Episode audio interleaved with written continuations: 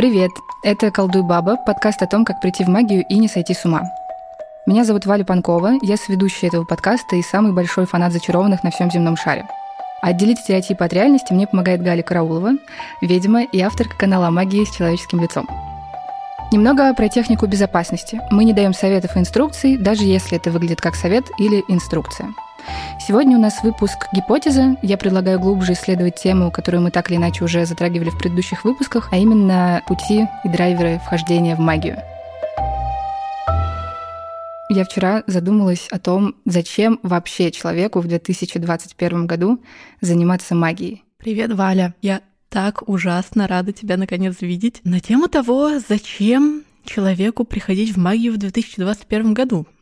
Я сейчас такая посижу и подумаю кейсы, ну, например, своих студентов. Они же зачем-то ко мне приходят учиться магии в 2021 году. Из того, что я слышала от них, кажется, самый распространенный ответ — это вот это вот ощущение, когда ты чувствуешь, что ну что-то такое в мире есть, чего не, не договаривается и не объясняется, ну, совсем рациональными методами. Ну, то есть, окей, психотерапевт мой с этим еще как-то справляется, но есть какие-то штуки, которые сложно рассказать даже психотерапевту, не говоря уже о том, чтобы обсудить с кем-то, кто не будет тебя осуждать, высмеивать, э, и еще, может быть, даст какой-то совет по делу. Так что, ну, это знаешь, как э, есть такая тупая поговорка про всякое творчество из серии «Если ты можешь не писать, то не пиши». Типа, пиши только, если ты не можешь не писать. На самом деле она такая довольно обесценивающая.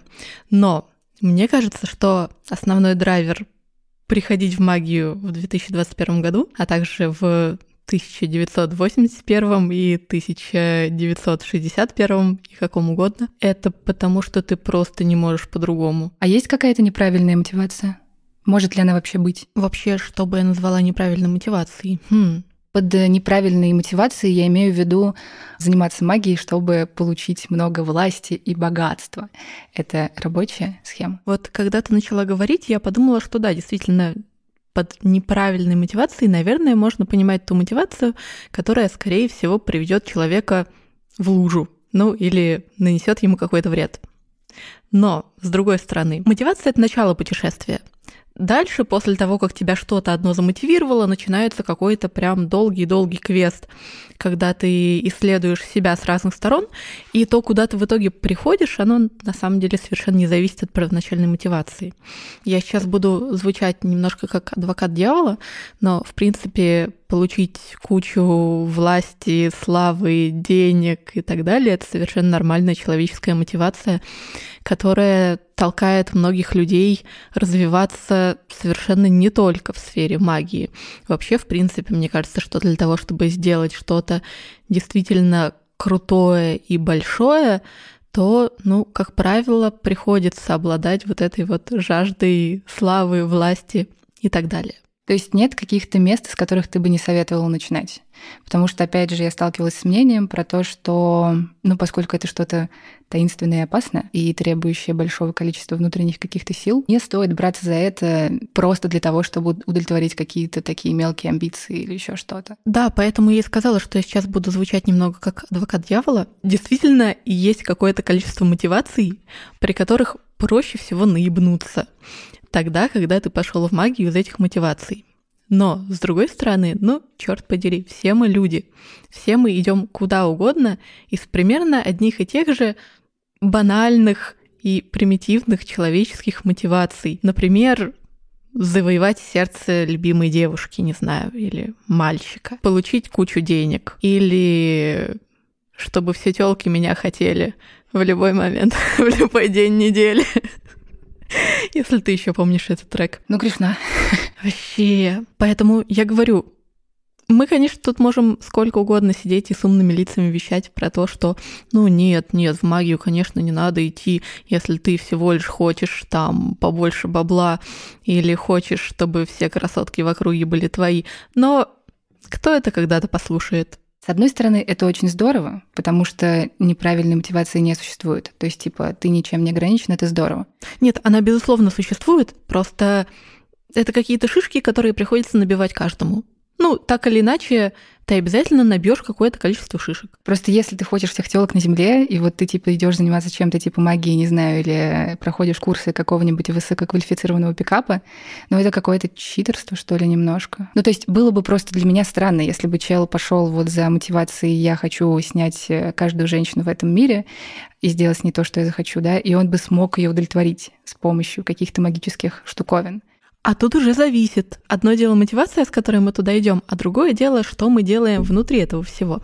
Ну, то есть человек может пойти заниматься каким угодно делом, там, не знаю, вышиванием крестиком, выпиливанием лобзиков, э, лобзиком, чтением заклинаний и так далее. Может пойти этим заниматься с какой угодно мотивацией.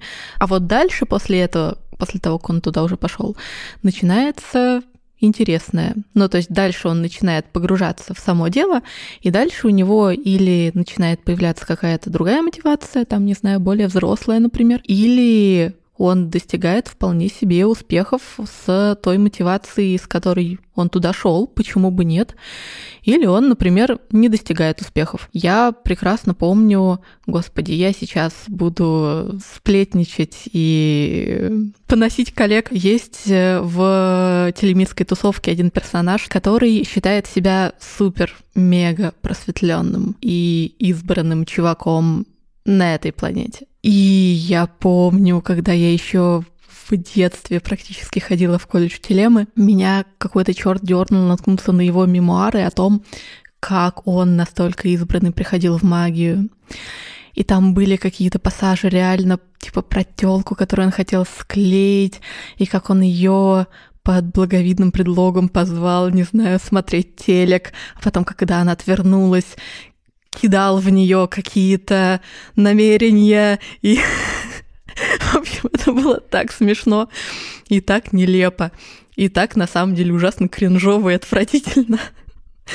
Но, тем не менее, это совершенно не помешало человеку считать себя мега избранным. Я это все к чему? К тому, что даже вот эти вот супер высоколобые чуваки, которые поправляют очки у себя на носу, как я это только что сделала, и смотрят на всех мега сверху вниз, чаще всего оказываются жертвами, ну, примерно такой же мотивации, как все банальные, простые смертные, не побоюсь этого слова, профаны. Поэтому, ребят, можно не париться. То есть э, ты считаешь, что с любой вообще точки можно стартовать и не париться вообще? Было бы желание? Да, зависит от того, что ты будешь с этим делать потом. Но это, мне кажется, еще и сложно прогнозировать. То есть, если Конечно. мы берем в расчет как раз ту штуку, что ты приходишь с одним, и в результате меняешься, и у тебя возникает что-то другое, то это очень сложно спрогнозировать.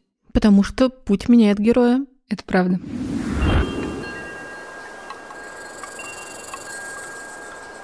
Давай перейдем к способам, которые я бы хотела потестировать в качестве гипотез по степени возможности вхождения. Что ты подразумеваешь под степенью возможности? Э, степень удачности этого или просто частота того, как это встречается? Наверное, про распространенность. Один из частых тропов, в том числе и в масс-культуре, это прочитать какую-нибудь хрень в книжке, выйти на перекресток, прочитать заклинание и стать ведьмой, там плюнуть через левое плечо три раза.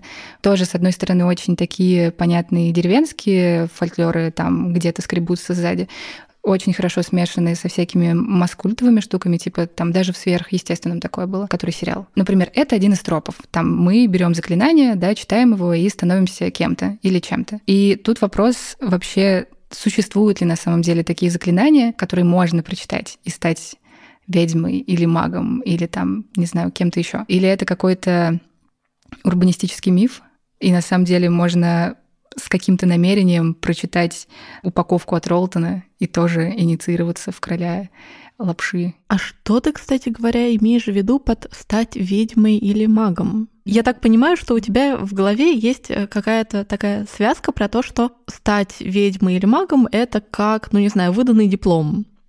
Ну то есть вот типа ты что-то сделал, и до этого момента ты был обычным человеком, таким прям совсем, а потом ты что-то сделал, и в ту же секунду типа хоба, а ты посмотрел на себя, у тебя там мантия из спины торчит. Это очень интересно, потому что внезапно я поняла, что это так.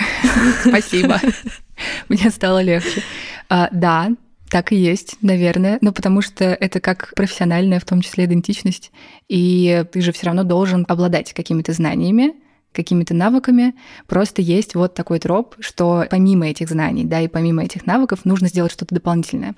Это штука, которая еще есть, например, у некоторых тарологов, что для того, чтобы практиковать, нужно пройти посвящение какое-то. Какой булшит? Ты должен сделать что-то еще дополнительное. То есть ты не можешь просто взять и изучить карты, ты должен пройти посвящение. Тебя должны там как-то инициировать, опять же. Ну да, но если бы для того, чтобы стать э, ведьмой или магом нужно было пройти какое-то официальное посвящение, без официального посвящения, ну как бы а без бумажки да какашка, то тогда, кажется, не существовало бы, опять же, в масс-культуре вот этого еще одного традиционного тропа, про то, что, опять же, некий совершенно обычный человек вдруг просыпается с утра, там с ним что-то такое происходит, и тут он вдруг обнаруживает, что там у него есть дар, или что в мире есть что-то еще, с чем он сталкивается, и вдруг оказывается, что он с этим чем-то еще умеет и там должен по сюжету, по своему квесту справляться. Было бы проще, наверное, если бы таких примеров можно было привести, знаешь, вот прям как с этим телемитом. Так все равно звучит очень абстрактно. Какой-нибудь Антон Городецкий. Это вообще как бы к другой гипотезе нас выводит, потому что во вселенной дозоров, которую я недавно... Великолепный фильм, великолепный. Книга ужасно. Ну, то есть по прошествии многих лет читала и была такой фанаткой, вот это все. Но как же к сожалению, беден язык, и как хороша картина до сих пор обе, просто великолепно.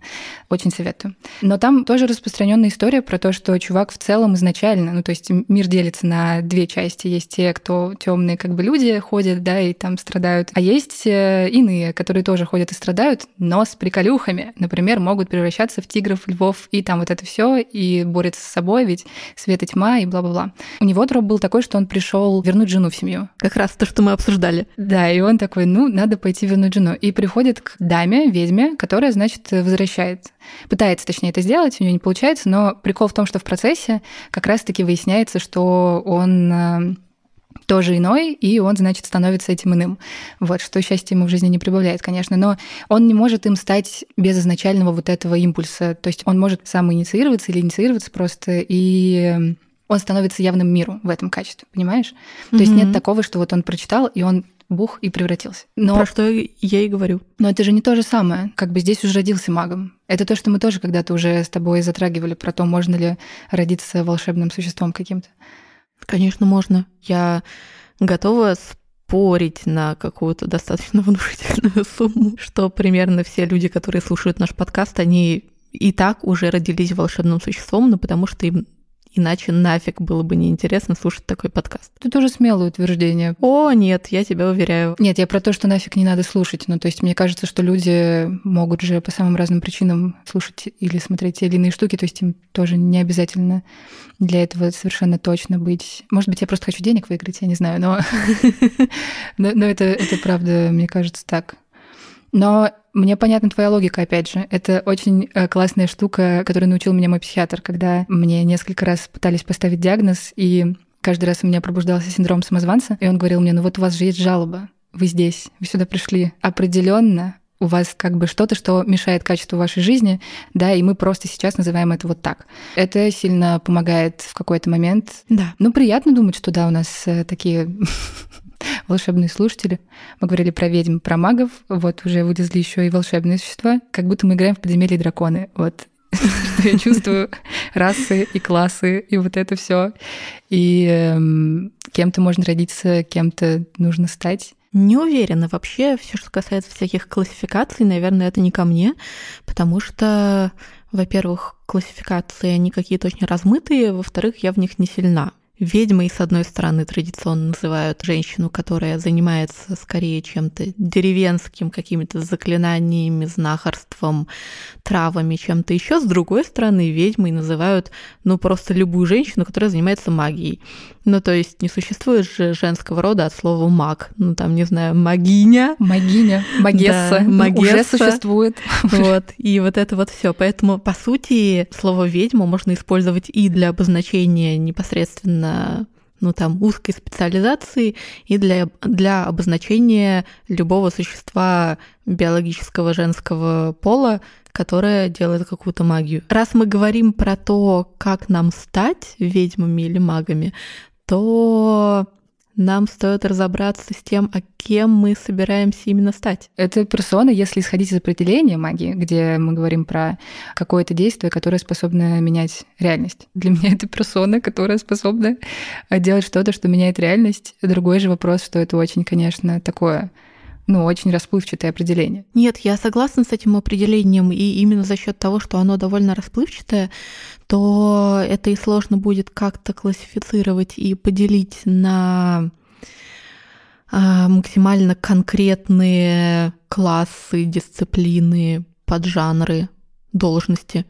Видишь, я как раз сталкивалась с тем, что рассматривалась вся вот эта история как классификация. В самом низу были видящие, сенсорики, что-то такое. И потом как бы по ступеням они разворачивались до магов, магиков. Кстати, разница между магом Вау. и магией, я понятия не имею, в чем эта разница. Окей. Но даже до таких Я услышала бы... на этом подкасте что-то новое для себя.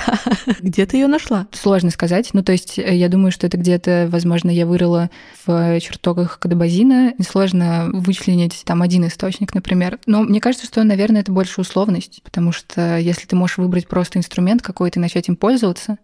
То есть то, как ты называешься, никак не зависит от того, насколько ты этим инструментом владеешь. То есть одно не гарантирует другого. Ну да, и плюс набор скиллов, он все-таки довольно широкий, и не то, чтобы ты можешь освоить только один скилл и пользоваться только им. Не то, чтобы тебе кто-то запрещает иметь некоторое количество скиллов, которые все будут довольно специфичные, все будут складываться в какую-то картинку, ну, как бы то, как умеешь ты. А твой сосед, он будет уметь совсем по-другому. А с еще одним соседом у тебя половина скиллов будет пересекаться, а половины нет. Ты как ведьма, ты же называешь себя ведьмой. Вот что ты для себя тогда вкладываешь в это понятие? И... Ну, я называю себя ведьмой, потому что я тупо не знаю, как себя еще назвать. Где-то в недрах моего сайта у меня была формулировка «магический специалист», но она ужасно длинная. Ну, то есть пока ты будешь говорить «магический специалист», ну, короче, ты поняла. Поэтому гораздо проще, понятнее и доходчивее назвать себя ведьмой. Я хз, что я вкладываю в это понятие. Я в него как раз вкладываю, по-видимому, просто широкий спектр того, что я делаю какие-то штуки, которые не очень бьются с рациональным миром. И вот, значит, неопределенный комплекс э, этих штук, он засовывается в определение ведьмы. Ну, как бы емко и понятно. Ведьма, значит, какая-то баба, которая занимается магией. Исходя вот из кейса Антона Городецкого, получается, мы можем проявлять какую-то магичность, сталкиваясь с чем-то магическим? Ну, то есть, условно говоря, столкнуться с, не знаю, каким-нибудь призраком, и тут-то обнаружить, что ты, например, медиум. Например, или пойти там жену заговаривать и обнаружить, что ты иной. Можем, конечно. А если мы попадаем, например, к какому-то неквалифицированному специалисту, которых очень-очень много, может ли из этого произойти что-то полезное в плане вот этой какой-то магической инициации самого про себя? Я не уверена, потому что для меня сейчас этот вопрос звучит как, ну, типа, вот мы выяснили, что можно, типа, инициироваться об какого-то человека, который э, настоящий волшебник, а можно ли инициироваться об человека, который не настоящий волшебник? А я скорее говорю про то, что инициация — это булшит. В том плане, что как бы тебе объяснить, безусловно, у многих, я даже не буду говорить у каждого, потому что я не могу сказать, что у меня есть какой-то вот такой вот однозначный сформулированный рубеж, но у многих есть некий рубеж, который можно назвать инициацией. То есть какой-то период жизни или какая-то ситуация, после которой человек понимает и озвучивает себе то, что да, он там видит, умеет обращаться, не знаю, вокруг него есть что-то, что он не может, с одной стороны, никак описать рациональным образом, а с другой стороны, что он не может после этого рубежа уже отрицать. Вот этот рубеж обычно называется инициацией. И действительно, у многих людей, которые начали заниматься магией, этот рубеж есть. Если ты их спросишь, то они смогут тебе сформулировать, э, как и когда с ними это произошло. Но я сильно догадываюсь, что происходит это просто в силу того, что есть большое количество социального стыда вокруг всяких, ну там, тонких скиллов. И поэтому для того, чтобы преодолеть этот социальный стыд и позволить себе не отрицать то, что ты там видишь, думаешь, чувствуешь про мир, что-то иное, тебе действительно нужна какая-то встряска. Ну вот прям какая-то кульминация. Будучи историком древнего мира, я могу, положа руку на сердце, ну окей, мы не берем какие-то жреческие истории, но если взять такое тупо повседневное употребление всяких тонких скиллов совершенно обычными людьми, ну там из серии духов выгнать откуда-нибудь, откуда ни попадя, дождик вызвать, там еще что-то в этом духе, то у этих людей не было никакой инициации, после которой они взяли и, наконец, смогли вызвать дождик, а раньше не могли. Это просто было совершенно такое же обычное среднестатистическое дело, как лепешку съесть, когда ты идешь пасти своих овец. Я считаю, что глупых вопросов не существует. В попытке понять какую-то штуку я иду глубже, но при этом как будто бы увязаю еще больше на поверхности, и это очень сложно. И я пытаюсь, значит, сформулировать еще, но получается только хуже. Да, да, я поэтому тебя спрашивала про всякие дефиниции, чтобы мы смогли понять, от чего мы, собственно говоря, пляшем в каком-то смысле вот эти штуки про ведьм, колдунов и прочее, они уже настолько естественным образом лежат в голове, что их тоже сложно вытащить в качестве какого-то определения, потому что ты просто очень привык к этому. Как я уже привыкла, например, к феминитивам. То есть для меня это стало очень естественной фигней. Если меня попросят объяснить, зачем они нужны, мне будет сложно это сделать, потому что для меня очевидно, зачем они нужны. Здесь примерно такая же фигня. Но все равно что-то остается за как бы гранью твоего понимания.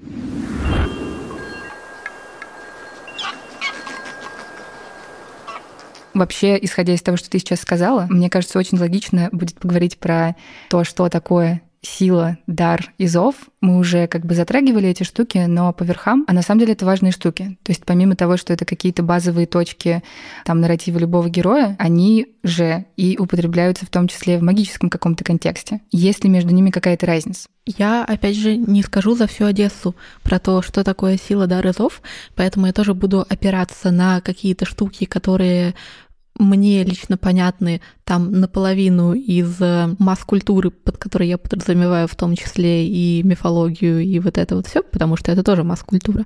Вот, наполовину из какой-то собственной практики эмпирической. То, как ты это описываешь, я бы сказала, что это тоже драматургически разные части квеста. Сила, ну, ну что такое сила? Ну, как бы не знаю, это, это твоя мощность. Е равно МЦ квадрат? Да, да. Это относительная шкала. В смысле, не то, чтобы у тебя или есть силы, или нет силы. У тебя может быть какое-то количество силы. Там, чем больше силы у тебя есть, тем больший кусок реальности в более глубокую сторону ты можешь изменить. Ну, а дар, если сила — это что-то, что мы можем развивать, допустим, да, и в каком-то она отпущена по дефолту в каком-то количестве, например. Тоже когда-то в прошлом выпуске, по-моему, ты упоминала про дар медиума. Ну, то есть это уже звучит как какая-то штука, которая выдана как бы отдельно и персонально. То есть не звучит как что-то, что ты можешь развить. Когда мы говорим про дар, то действительно обычно возникает э, вот эта вот история про то, что там или у человека есть дар, и тогда он такой, значит, от рождения супер прокачанный, скиллованный, может метать фаерболы нечаянно или там превращать в статую э, свою училку по физике. Или у человека нет удара, и тогда, значит, он хоть бейся, но магл последний. Когда мне приходится объяснять такие штуки, я люблю говорить, что если заменить слово «дар» на слово «талант», то все становится гораздо проще, менее мистически, зато гораздо более понятно, как с этим обращаться. Ну, то есть, условно говоря, там у всех людей есть свои таланты. Я, например, просто дико быстро схватываю языки. У меня безумный талант к языкам. Если где-то проплывали какие-то фразы на, на иностранном языке, я, скорее всего, там через какое-то время начну их понимать. У меня абсолютно нет никакого таланта к музыке. Вообще ноль, полный ноль. Там есть люди, у которых есть еще какие-то всякие таланты. У кого-то очень большой талант к математике. И тогда он идет на мехмат, и его принимают без экзаменов, и все такие, о боже мой, вау, как у тебя вообще так работает голова. Там у кого-то есть талант танцевать, рисовать. А у кого-то есть, например, талант целителя. Вот. Или у кого-то есть талант видеть духов. Или там какой-нибудь талант знать будущее. Ну, то есть, по сути, когда мы говорим дар, Мы имеем в виду вот в этом магическом нарративе про дар и вот это вот все. Мы имеем в виду просто-напросто некий талант к тому, чтобы делать какие-то магические штуки. Талант к какой-то дисциплине. И как со всяким талантом, он может быть от рождения огромный. И да, такое бывает. Он может быть от рождения, ну, такой средней руки. И тогда для того, чтобы им как-то классно перформить, ну, придется его развивать, поработать над ним и так далее. Его может не быть вообще, и это совершенно не помеха для человека к тому, чтобы все-таки потрудиться на этой ниве и э, освоить этот скилл. Точно так же, как если ты совершенно не умеешь петь, у тебя нет слуха, ты не попадаешь ни в одну ноту, но если ты задрочишься и достаточно много помучаешься, ну, в конце концов, у тебя начнет это получаться. Очень воодушевляющая речь. Говорю как человек, у которого совершенно нет слуха и который недавно выпустил свой первый EP. Ну, у меня это заняло лет семь. Я понимаю тебя. Очень даже хорошо. Талант вообще всегда для меня звучал как-то очень авторитарно, что либо есть талант, либо нет таланта. Ну да, как приговор. Как приговор, да. Но при этом только недавно я начала как-то глубже рыть в это место и поняла, что на самом деле из-за вот этой логики какого-то либо есть, либо нету, очень много возможностей отсекается, ну, если ты остаешься в рамках именно вот этой мыслительной парадигмы какой-то. И очень много времени уходит на то, чтобы от нее освободиться, потому что это примерно как, э, знаешь, когда в школе тебе долбят в голову, что у тебя там математика — это не твое. И очень классно, что мы наконец-таки все начинаем потихонечку из этого культа таланта выходить и понимать, что да, есть какая-то предрасположенность, может быть, но это не приговор к тому, что ты, например, не можешь заниматься музыкой, если у тебя там нет слуха, который можно долго, сложно, но развить как-то. Да, и тем более обычно вот это вот все у меня есть талант к этому, и у меня нет таланта к вот этому, это просто какой-то личный нарратив. Ну, то есть это совершенно не гарантирует то, что у человека действительно нет таланта к вот этому и есть талант к вот этому. Ну, то есть, как правило, это просто какая-то часть картинки себя, которая появилась в какой-то момент благодаря, ну, там, тому, что родители сказали или тому, что в школе сказали. У нас в семье гуманитариев не было. Или там наоборот, у нас в семье все филологи, поэтому там наш сынок Васенька, он не может иметь таланта к физике, вот, ну и так далее.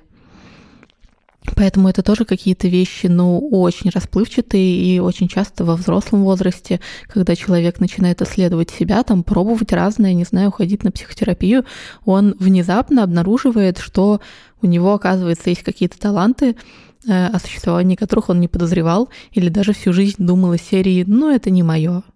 Типа, мне так Мария Ивановна в пятом классе сказала. А у тебя есть какие-нибудь магические предрасположенности? Э, у меня действительно есть нечто, что можно назвать талантом медиума, потому что со мной разговаривает все, что не попадя. Вот. Я, например, безмерно люблю как раз всякие старые дома, старые квартиры и вот это вот все. Но потому что она со мной разговаривает, я прям очень хорошо понимаю, как правило, чего она хочет, для чего и так далее. А так всегда было или вот только когда ты начала заниматься всякими штуками? Под всегда я имею в виду, что ты что-то ощущаешь но не знаешь, как это называется, например, или не обращаешь на это внимания, допустим. Я это не отслеживала, опять же. Ну, учитывая, что я выпустила из кафедры древнего мира из ФАКа и мертвых языков знаю больше, чем живых, что-то меня наводит на подозрение, что, возможно, оно было всегда. Ты как-то это развиваешь сейчас? Нет, мне никогда не приходило в голову это развивать. Ну, то есть я работаю с какими-то задачами, которые мне прилетают. Эти задачи могут быть из совершенно разных сфер. И что в меня летит, в качестве каких-то тасков. С тем я и работаю. Не то чтобы я целенаправленно пытаюсь качать какие-то конкретные скиллы. Окей. И про зов, потому что про силу, про дар мы поговорили, и для меня как бы это такая, знаешь, святая дриада. Да, да, да, да, да. Вот что ты думаешь про зов, как ты его для себя понимаешь, обязательно или это часть? Ой, мне кажется, что сейчас нам тут нужна Лили Ким. Все эти штуки про зов, это, э, мне кажется, такая, я это не э, в уничижительном смысле сейчас говорю, такой прям компонент, который тоже очень про нарратив. Такая классическая часть пути героя, когда ты взял, там, э, вышел в какой-то путь, почувствовал зов, и он тебя куда-то потащил. И мне кажется, что мы с тобой это прям уже обсудили в части инициации, потому что фактически зов — это ведь инициация. Если говорить про схему пути героя, то что такое то место, на котором этот герой почувствовал зов? Это фактически его инициация в его квест, в его роль как героя, а не просто мимо крокодила. Как ты относишься к раскладам на тему способностей и как вообще диагностировать у себя те или иные способности? Например, есть такие способы или нет? Мне кажется, что способности, они, с одной стороны, правда, отлично диагностируются, там, не знаю, в какой-нибудь натальной карте, ну, то есть по ней просто тупо видно, с чем комфортнее всего работать.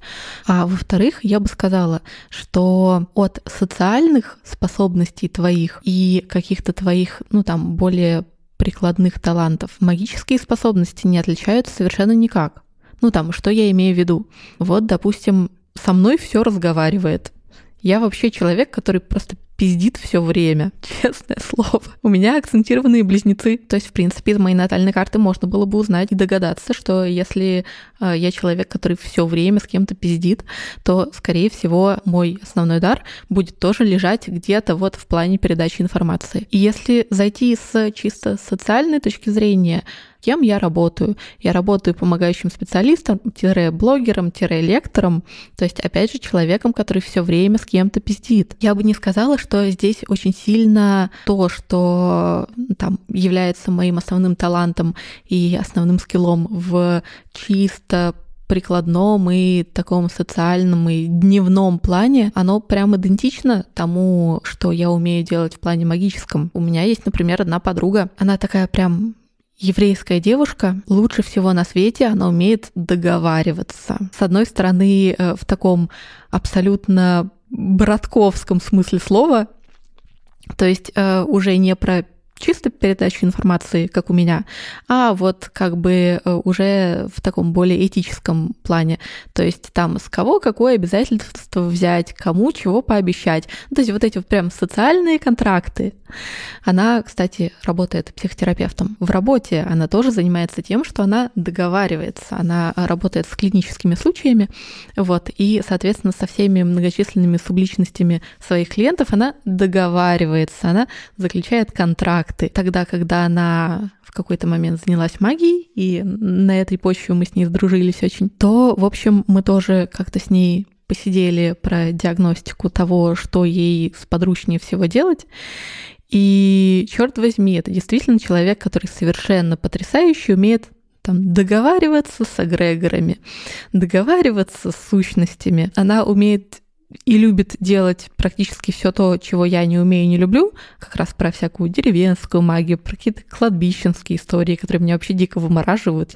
Не люблю, не умею, абсолютно не талантлива в этом. Почему? Я не знаю, оно какое-то просто не мое. Возможно, это одна из тех слепых зон, в которых я как раз в какой-то момент решила, что здесь у меня таланта нет, поэтому не будем это дальше эксплорить. Поэтому я думаю, что если хочется понять, в чем состоит твой магический дар, и натальной карты под рукой нет в комплекте с хорошим знающим астрологом, то можно не ходить никуда далеко, а просто задуматься о том, а что, собственно говоря, у тебя по жизни получается лучше всего.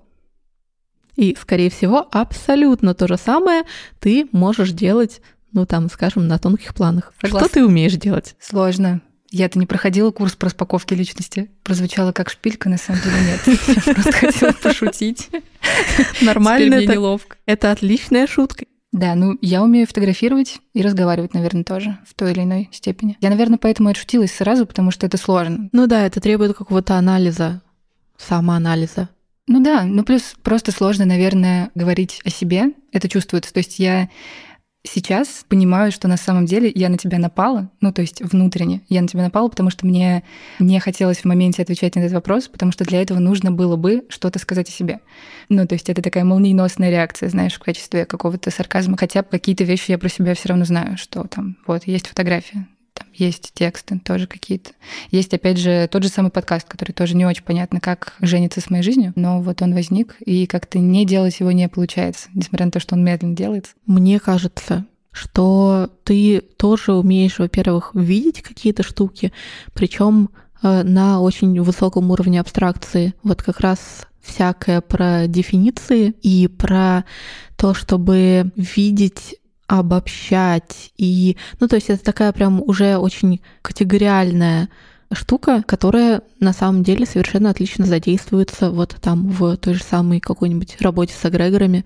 И я бы сказала, что как раз во всякой вот этой высоколобой церемониальной магии где нужно очень хорошо оперировать вот этими вот категориями, которые уже очень абстрактные, очень оторванные от э, повседневной реальной жизни, и э, тебе нужно предельно хорошо при этом в них ориентироваться, чтобы подмечать э, их там малейшую разницу, ну вот знаешь, там, чтобы, например, делать талисманы, какой-нибудь знак вот этого, что не, не знак вот этого, вот, а вот эта вот черточка сюда ее ни в коем случае ставить не, не нужно, потому что она уже там из другой иконографии, и поэтому может случиться какая-то жопа.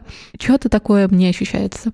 И на самом деле чисто из того, что ты сейчас описала про себя. Давай, раз уж мы только что, вот ты так бодро по про церемониальную магию, один из способов вхождения — это же контакт с традицией какой-то. Да, безусловно. Давай немножко поговорим про традицию. Как выбрать традицию и вот это все. То есть ты сейчас работаешь вне определенной традиции. Да, у меня сложно с традициями. Что такое выбрать себе некую традицию? Это фактически выбрать для себя какую-то картину мира.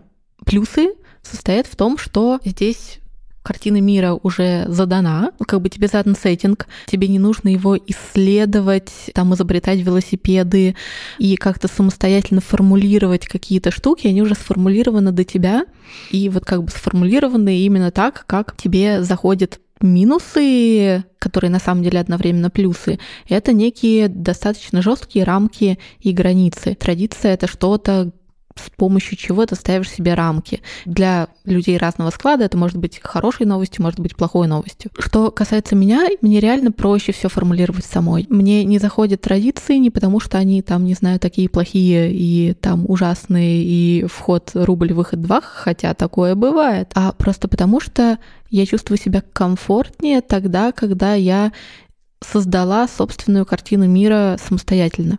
Это требует усилий, но это очень rewarding. А так, соответственно, когда мы выбираем традицию, мы просто выбираем операционную систему, внутри которой нам удобнее всего существовать. Или там как код программирования. То есть ты можешь программировать что угодно с помощью совершенно разных языков. Ну, окей, не с помощью всех языков программирования можно делать абсолютно одно и то же, но вот, условно говоря, у тебя есть какая-то программа, и ты можешь ее написать на этом языке, можешь написать на этом языке, а можешь написать на этом языке. И все это будут равноправные штуки, может быть, с какими-то отличающимися деталями. Понятно, что, в общем, традиция — это тоже не гарант того, что ты успешно и убедительно войдешь в магию, да, и все у тебя будет получаться. Пользуясь маскультом, вот опять же, ты смотришь mm-hmm. какие-нибудь там сериалы или еще что-нибудь, есть обязательный троп про деву или мужа, который занимается что-то там алтарной практики, потом появляется кто-нибудь страшный, жуткий и убивает, так сказать, юного неофита, потому что надо было аккуратнее и вообще как бы, когда ты практикуешь там, допустим, поклонение какому-нибудь богу, ты не можешь заранее знать, да, что это именно тот, к кому ты обращаешься. Не можешь. В практике не очень важно, как с инициацией, есть ли люди, которые тебя в это приводят. То есть она тоже может строиться весьма нелинейно по книгам, да, и вот это все. По книгам самостоятельно, через учителей или просто через каких-то менторов, или просто потому, что ты проснулся с утра, и тебе пришло что-то в голову, и оно, оказывается, работает. Очень интересно, как ищутся вот эти адекватные какие-то менторы и все остальное Они не прочее. ищутся. Они находятся? Ну, или они тебе встречаются, или они тебе не встречаются. То есть это еще один такой элемент нарратива, да, пути, пути героя, который да. очень... Прикольно, что в этом смысле, конечно, как будто бы уже есть готовая формула. То есть я там задаю кучу разных вопросов, которые, по сути, все как бы один и тот же долбанный вопрос, который я как бы никак не могу э, сформулировать. Знаешь, как фильмы Вуди Аллена. Это фильм про одного и того же героя три тысячи лет подряд. Вот я каждый раз, да, когда да, вопрос да, тебе да, задаю, да. я себя так же чувствую. Приводя эту аналогию, я забыла о чем. С чего Кажется, ты хотела спросить, а как вообще прийти в магию, чтобы с гарантиями? Мне хотелось как раз обозначить, что никаких гарантий не существует и универсального способа нет. При том, что вокруг все равно ты натыкаешься на то, что у кого-то есть обязательно мой самый лучший способ да, зайти в магию. Ну, как раз когда способов очень много, то у каждого будет свой, и поскольку он свой, то, конечно же, у каждого он будет самый лучший. Как по-другому-то?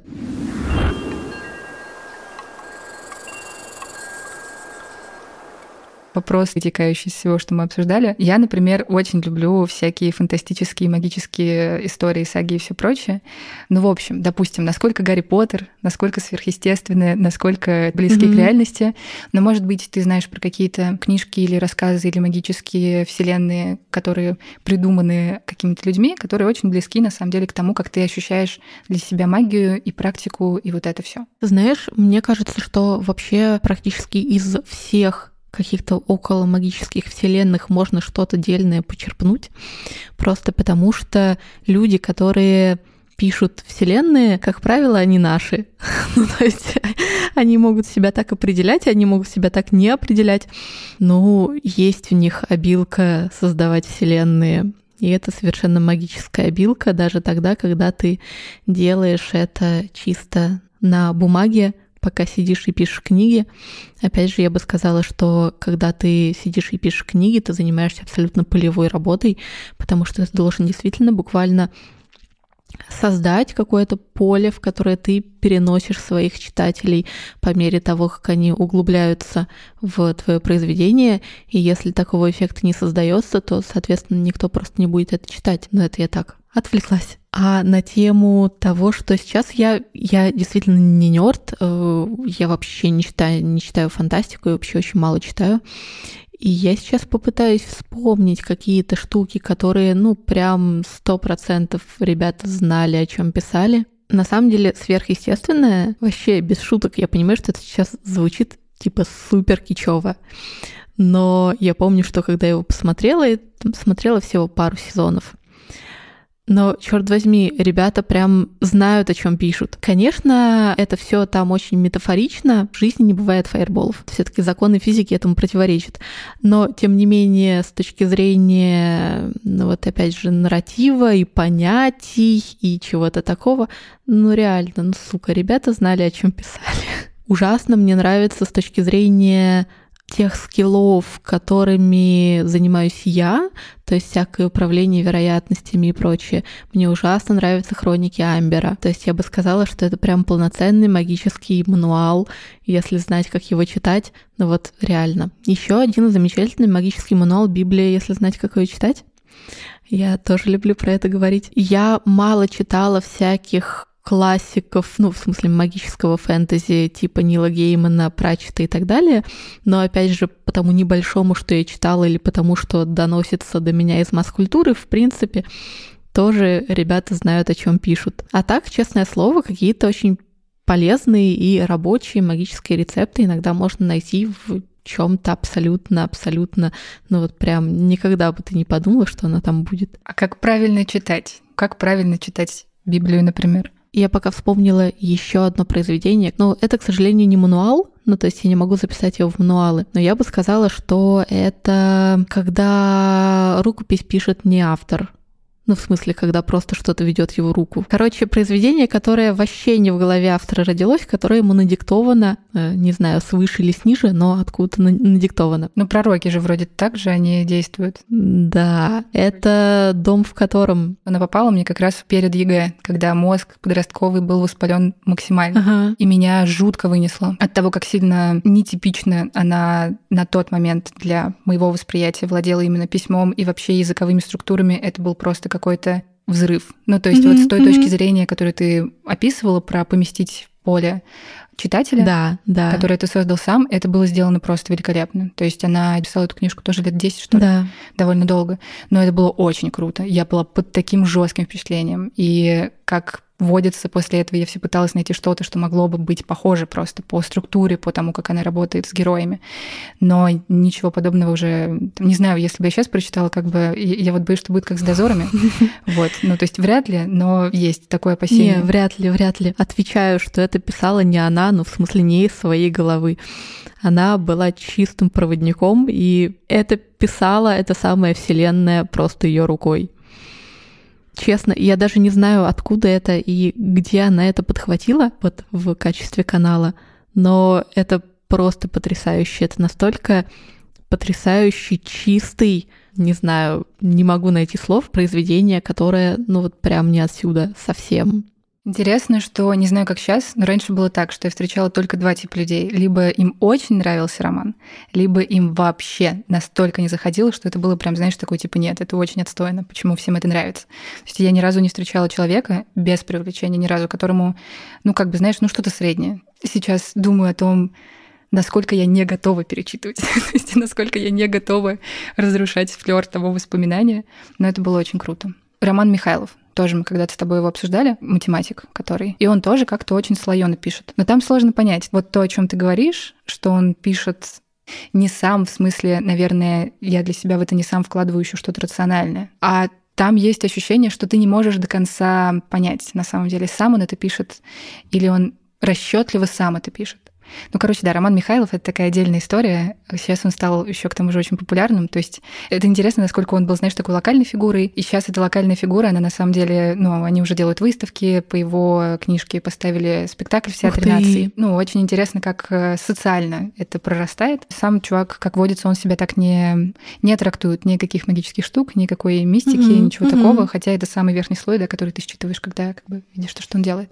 А Гарри Поттер, что Таня Гротер? Черт, я ужасно давно читала Гарри Поттера, кажется, прямо совсем в детстве.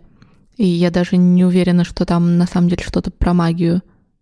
Ну, то есть вот Гарри Поттер у меня вообще не бьется с ну, такой магией, которая магия, в смысле то, чем занимаются реальные люди в реальной жизни. Но, опять же, это может быть мое впечатление. Я реально 20 лет назад это читала. А в кино ты что-нибудь такое чувствуешь? Э, вот как, опять же, мы обозначили что-то, что пишет за него. Ну, то есть, когда ты смотришь какой-то фильм, например, и, может быть, он даже не магический, знаешь, я имею в виду по составу преступления. Я уже описала этот эффект, но всякие произведения искусства, они же довольно часто, ну, это такой портал, знаешь, портал в там некую вселенную этого автора. Это может быть вселенная в чисто драматургическом смысле слова, некий сеттинг, и на самом деле это может быть вселенная в абсолютно магическом смысле слова, то есть буквально портал в некий, ну там, некий мир. Ну, я что вижу, то пою. Если бы я этого не видела, в смысле, не щупала сама своими глазами, там, ручками, какими-то э, энергетическими тентаклями и вот этим вот всем, я бы про это не говорила. А так, на самом деле, я где-то про это писала, по-моему, у себя в бложике, про то, что очень часто из всякого российского кино торчит что-то такое прям абсолютно, абсолютно голодная и очень пытающаяся залезть в тебя и прям что-то там пожрать. Энное количество российских сериалов, даже довольно талантливых, а, ну, в смысле, в чисто там драматургическом смысле слова неплохих, там в том смысле, как снято, я не смогла смотреть просто потому, что оттуда торчит и пытается пожрать. И это вызывает такое физическое почти отторжение. Ты можешь сейчас вспомнить какой-нибудь из примеров этих сериалов? Я помню по мотивам чего был тот пост, про который я сейчас сказала. Это я попыталась посмотреть параллельно сериал «Позвоните Ди Каприо» и сериал «Обычная женщина». Из них из обоих торчит, но из «Обычной женщины» в гораздо, гораздо меньшей степени. «Позвоните Ди Каприо» э, — это еще и довольно, мне кажется, дурацкий сериал в плане там сценария и того, как снято, и вот это вот все но там еще откуда-то такая, такая чернуха, ужасно голодная, прям я, я не знаю, где это они нашли и зачем они скармливают этому своих телезрителей. Потому что, казалось бы, это так непродуктивно. Но как бы тебя же никто, скорее всего, не будет смотреть, если человек будет чувствовать, что его пытаются пожрать. В реальности у него вроде бы довольно хорошие рейтинги. Ну, то есть он один из, опять же, если мы сейчас с тобой будем перечислять российские сериалы последних лет, Ди Каприо будет как бы наверху списка просто по чистоте, в том числе и упоминаний. Я просто сейчас еще в последний год стала смотреть очень много российского кино и российских сериалов. На Ди Каприо мне так и не хватило сил, просто руки не дошли. Обычную женщину я смотрела, естественно, то, что очень люблю Хлебникову. И Мещанинову, она там, по-моему, тоже сценарий писала для для него, и я в целом понимаю, о чем ты говоришь. Вот второй сезон, первый мне очень понравился, и по ощущениям тоже, но второй сезон, вот то, что ты описываешь, вот эту некую какую-то штуку, которая тебя жрет, я это испытывала, и меня это очень сильно озадачило. Я не выкупила прикол вообще. Как это описать? То, что мы пытаемся с тобой сейчас вот нам с тобой на нашем языке понятно, что мы имеем в виду. А слушай, внутри на самом деле может лежать примерно что угодно. Я бы, чтобы обозначить какие-то термины, я бы, наверное, назвала бы это каналом.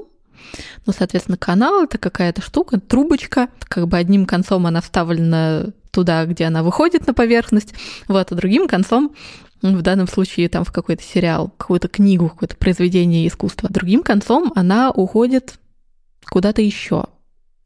И вот это вот куда-то еще, это могут быть на самом деле какие-то абсолютно э, удивительные штуки. Ну, то есть на, на том конце может находиться что угодно.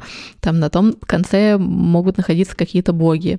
А на том конце может находиться какая-то вселенная, не знаю, из нашего огромного мультиверса, в котором существует все что угодно, хотя бы в теории. Там может находиться какой-то эгрегор, там могут находиться какие-то вот то, что называется сущности. Ну вот это вот мелкая голодная шушера. Другой конец может быть вставлен куда угодно. Штука в том, что по вот этой вот трубочке течет внимание. И, соответственно, как правило, вот такая вот трубочка, она действительно, ну, там, собирает внимание своих, не знаю, зрителей, слушателей, кого-то еще, и это внимание относит куда-то еще. Она может это делать более деликатно, менее деликатно, ну, то есть в эту трубочку может быть встроен пылесос, а может быть не встроен. Опять же, через нее может поступать, наоборот, в зрителя или слушателя что-то. Например, вот этот вот эффект, когда ты почитал что-то или послушал что-то, и тебе это передало какое-то настроение или какие-то инсайты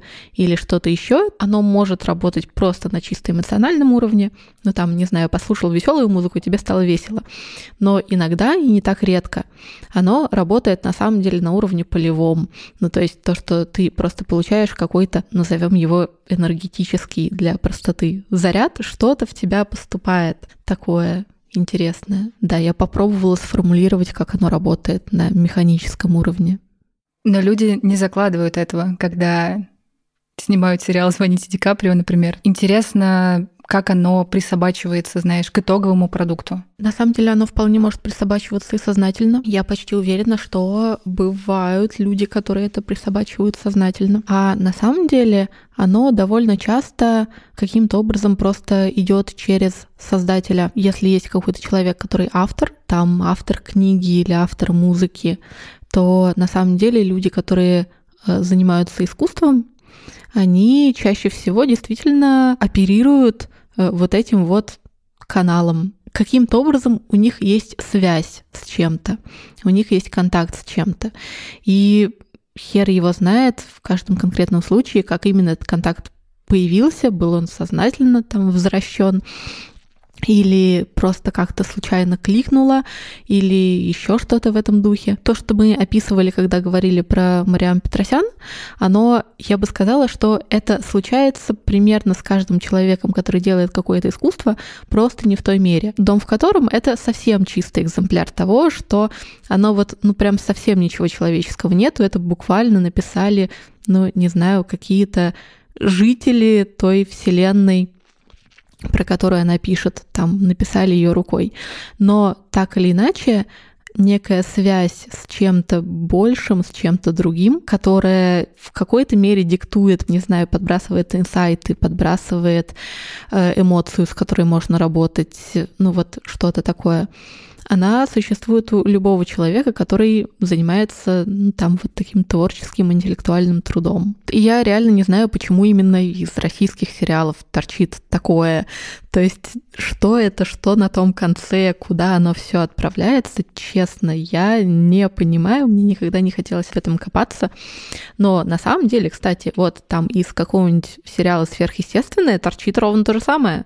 Но мне кажется, это во многом как раз зависит, да, знаешь, э, Все-таки, например, тот же Хлебников, он э, работает же с документальной фактурой, так же, как и Мещанинова э, Наталья, которая там сценаристка и режиссерка еще отдельно от именно этого сериала. И мне кажется, документальная фактура, она за собой много тянет. Ну, то есть это прям такая, когда они, не знаю, едут куда-нибудь в какое-нибудь не просто село записывать, как бабушки между собой разговаривают, да, там, если мы про полевую какую-то штуку говорим, а там, не знаю, в баню, например, и записывают там, ну, какую-то местную фактуру. Я сейчас огрубляю, но угу, я имею в виду угу. по тому, в какие разные там миры и реальности можно попасть. И, честно говоря, наверное, еще как раз потому, что я документалистикой занималась, я могу сказать, что там есть такая хрень. То есть ты, когда этим начинаешь заниматься изнутри, мало того, что ты какие-то а, ну, там, социальные штуки поднимаешь, и они просто по-человечески не всегда легко могут тобой восприниматься. Они могут быть очень тяжелые по контексту. Mm-hmm, mm-hmm. Но именно тоже по каким-то ощущениям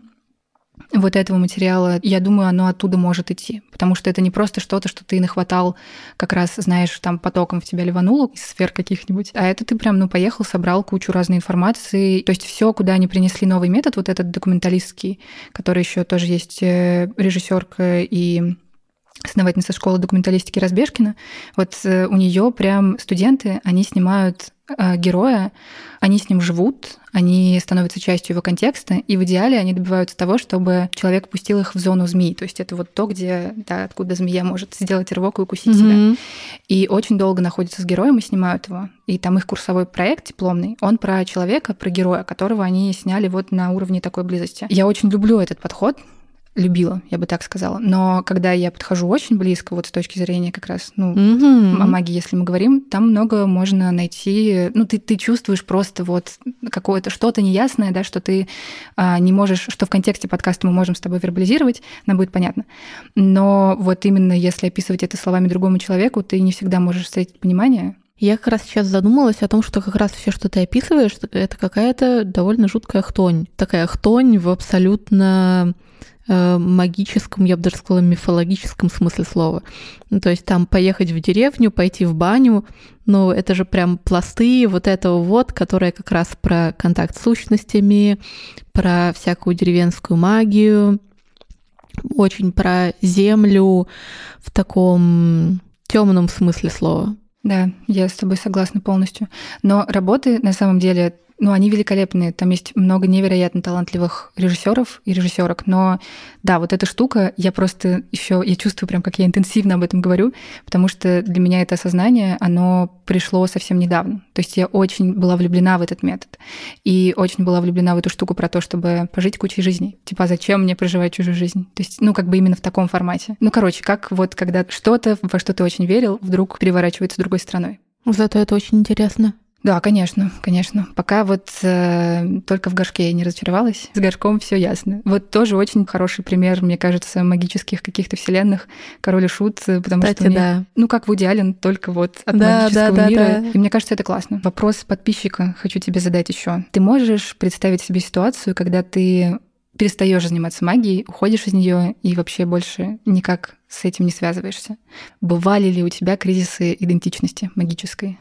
Знаешь, на удивление нет. Мне кажется, что у меня просто есть какая-то вот реально встроенная обилка, прирожденный талант, очень-очень сильно и, безусловно, доверять себе и своим ощущениям. Безусловно, мне кажется, что это что-то травматическое. Все мы с вот этим вот там с советским детством и инфантильными родителями и вот это вот все. Когда приходилось очень рано взрослеть и там брать на себя ответственность, как-то разбираться со всякими двойными посланиями и вот вся-вся вот эта вот классика. И мне кажется, что на всех это в зависимости от характера и склада накладывает разный отпечаток, а у меня в качестве компенсационного механизма отросла обилка, безусловно, в первую очередь всегда доверять исключительно своим ощущениям и больше ничему. Иначе не выжить. Э, по крайней мере, в э, добром здравии и э, трезвой памяти.